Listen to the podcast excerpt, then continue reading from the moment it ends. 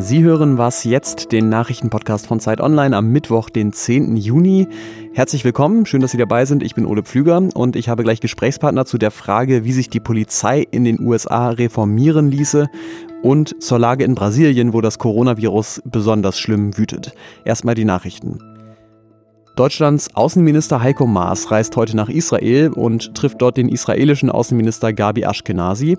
Die beiden werden wohl vor allem über den Nahostplan von US-Präsident Donald Trump sprechen, denn mit dem rechtfertigt Israel mögliche Annexionen im Westjordanland.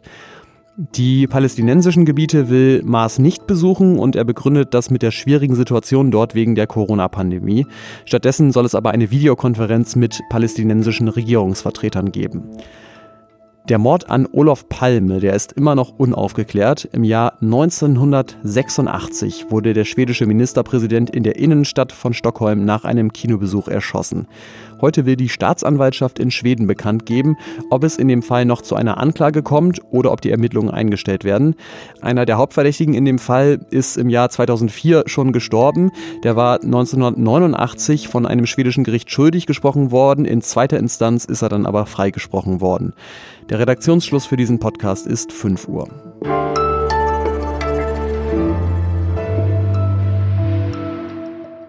Mehr als 1000 Menschen hat die Polizei in den USA im Jahr 2019 getötet.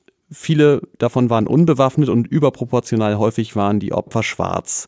Schon vor dem gewaltsamen Tod von George Floyd war klar, dass die US-Polizei nicht nur ein Problem hat, sondern viele. Aber seitdem diskutiert das Land jetzt wirklich lauter darüber, wie man das ändern könnte. Ich begrüße jetzt am Telefon unseren Korrespondenten in New York, Jörg Wimalasena. Hallo. Hallo, Ole. Die Demokraten haben jetzt ja Pläne vorgestellt für eine Polizeireform auf Bundesebene. Was steht denn da drin? Die Demokraten wollen unter anderem eine landesweite Datenbank, in der gewalttätige Polizisten verzeichnet werden. Es soll auch einfacher werden, Polizisten, die äh, Fehlverhalten leisten von Bürgern, die betroffen sind, zu verklagen. Und außerdem sollen Würgegriffe verboten werden. Äh, da gibt es noch mehrere Probleme. Erstens, dass diese Dinge eigentlich Sachen der Bundesstaaten und ähm, der Kommunen sind.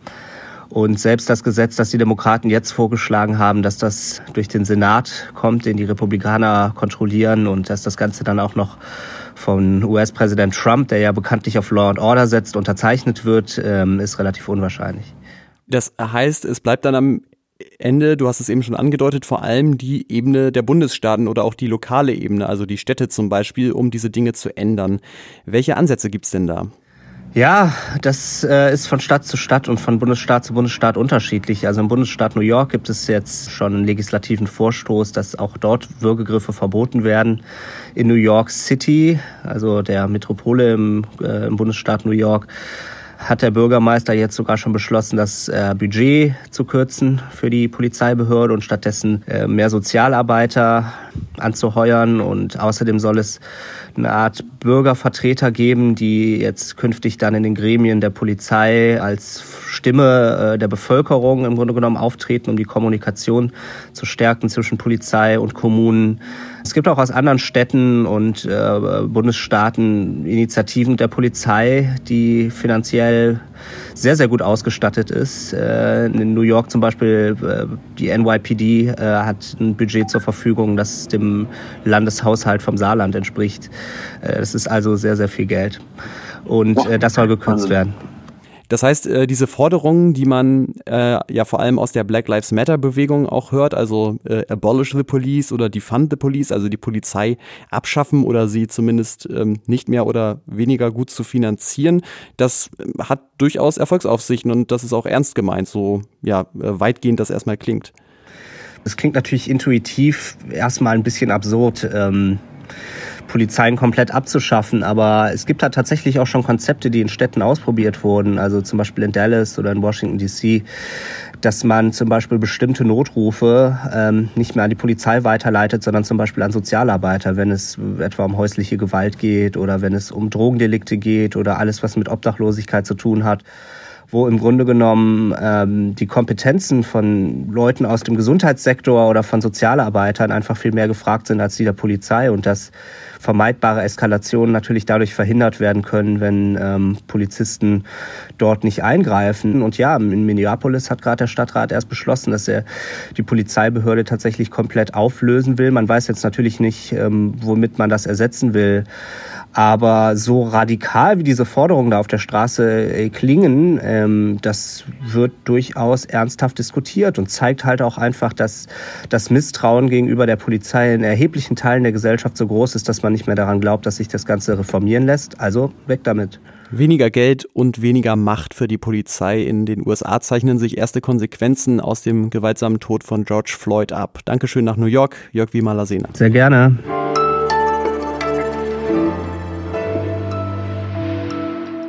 Und sonst so? Vielleicht geht euch das auch so. Ich habe eine Vorliebe für Müll. Eine große. Oh, ich mag Müll. Alles, was staubig ist, schmutzig und dreckig. Seit dieser Woche ist klar, dass es noch einen unerwarteten Gewinner der Corona-Krise gibt, nämlich, Sie haben ihn wahrscheinlich erkannt, Oscar aus der Mülltonne aus der Sesamstraße. Die Wirtschaft ist zwar eine ganze Zeit lang heruntergefahren worden und deswegen gab es weniger Gewerbeabfall, aber viele kleine Verpackungen, die man natürlich braucht, wenn man zu Hause kocht zum Beispiel, sind natürlich mehr Müll als wenige große. Und dann ist es vielleicht auch keine Überraschung, dass wir in Deutschland uns in der Krise als kleine Oscars entlarvt haben. Zum Beispiel ist in Frankfurt 11 Prozent mehr Verpackungsabfall angefallen als im gleichen Zeitraum des letzten Jahres. Ich habe das auch bei mir hier im Hof feststellen können. Die Mülltonnen waren auf jeden Fall voller als in letzter Zeit, aber bewohnt sind sie jedenfalls noch nicht. Mag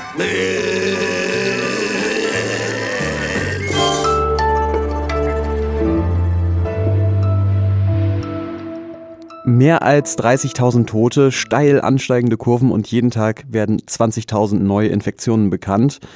Das sind die Zahlen aus einem Land, in dem zu allem Übel auch noch ein Präsident an der Macht ist, der die Gefahr immer noch kleinredet und auch Gegenmaßnahmen sabotiert. Ich rede nicht von den USA, sondern ich rede von Brasilien, denn Brasilien ist inzwischen eines der Länder, in denen Covid-19 mit am schlimmsten wütet. Mehr dazu jetzt mit unserem Südamerika-Experten Thomas Fischermann. Hallo. Ja, hallo. Eine Zahl, die mich besonders schockiert hat, ist, ist diese hier, dass nämlich die über 700.000 Corona-Fälle, die in Brasilien inzwischen bekannt sind, mit nur einer Million Tests identifiziert worden sind. Das spricht ja zusätzlich noch für eine sehr hohe Dunkelziffer. Was weiß man, was weißt du über die Lage im Land im Moment und vor allem auch in den Krankenhäusern? Es ist halt im Interesse der Regierung, offenbar ganz in der Tradition alter Militärdiktaturen, auch in Südamerika und in Brasilien, diese Zahlen klein zu Seite zu verschweigen. Das heißt, die Dunkelziffer in Relation dazu ist nochmal gewaltig größer. In vielen Großstädten sind die Krankenhäuser bereits am Rand der Kapazitäten. In einigen Städten sind sie teilweise auch drüber über den Kapazitäten. Das heißt, da sind gar keine freien Betten mehr zu bekommen und erst recht keine Beatmungsgeräte und Kapazitäten für die Versorgung der Leute mehr. Noch schlimmer ist das auf dem flachen Land. Da ist dann zum Teil nicht mal ein Krankenhaus da. Da gibt es dann für eine große Bevölkerung gerade mal vier Betten und zwei Beatmungsgeräte, von denen eins kaputt ist. Da ist es richtig schlimm. Da werden Leute im Augenblick gerade so fit gemacht, dass sie noch transportiert werden können in die nächste Stadt oder ganz woanders hin. Aber viele sterben einfach, obwohl sie nicht sterben müssten. Ich erinnere mich äh, daran, dass wir vor ein paar Wochen schon mal gesprochen haben. Da hast du ja gesagt, dass äh, die Situation zum Beispiel in den Favelas, die Wohnsituation ist da so beengt, dass man eigentlich gar nicht Abstand halten kann. Ähm, und es ist ja auch klar, dass Brasilien jetzt nicht die Ressourcen hat, so ein Virus zu bekämpfen, wie das äh, viele europäische Länder haben. Ähm, welche Schuld trifft denn dann überhaupt die Regierung von Jair Bolsonaro daran, dass die Situation jetzt so ist, wie sie ist? Ja, das ist eine gute Frage. Ähm, natürlich breitet sich das Virus besonders schnell dort aus, wo die sanitären Bedingungen nicht stimmen, wo die Leute sehr eng zusammen sind. Aber es stimmt, es wäre wahrscheinlich auch mit der besten äh, Politik der Welt nicht wirklich aufzuhalten, was da gerade passiert, weil man ja nicht über Nacht äh, die Lebensverhältnisse der Menschen dort ändern kann. Man kann auch nicht so viele dezentrale äh, Krankenhäuser aufbauen, Krankenstationen aufbauen. Obwohl vielerorts was gemacht wird. Es hängt ein bisschen vom Engagement der örtlichen Behörden ab. Äh, ich habe gerade noch telefoniert mit Leuten, die in einer Kleinstadt äh, ganz am Rand des Amazonas so etwas unternommen haben. Die haben jetzt äh, kleinere Feldbettenstationen mitten in den Urwald verlegt und machen dort erste Tests und äh, beatmen die Leute bereits auch vor Ort. Also man versucht dort mit den wenigen Mitteln, die man hat, relativ kreativ umzugehen und doch was zu retten, was zu retten ist. Jetzt ist Brasilien ja nur ein Beispiel für etwas, was schon lange befürchtet wird, nämlich dass ähm, diese Pandemie eben Schwellen und vielleicht sogar auch Entwicklungsländer treffen könnte. Zum Beispiel werden jetzt auch aus Indien und Peru relativ hohe Zahlen gemeldet.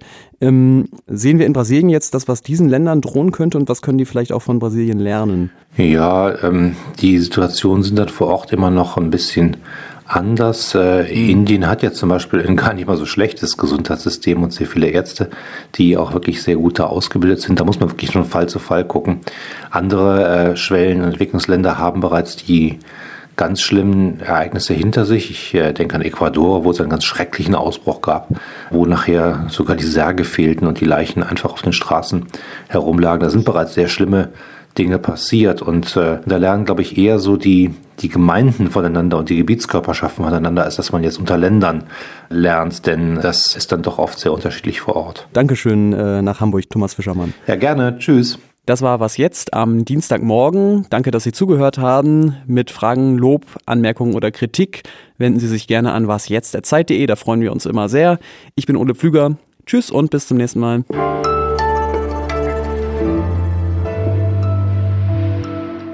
Hallo? Hallo? Ah. Hallo, ah, Ole. Okay. Hallo Ole. Ähm, ähm, ich kann es nochmal sagen. Ich glaube, ich habe es zu schnell okay, gesagt. Also, jetzt richtig. Ähm, begrüß ja, mich nochmal, begrüß mich nochmal, begrüß mich nochmal. Hallo Ole. Ich, ich begrüße, begrüße, jetzt, in, in New York, York unseren, unseren Korrespondenten.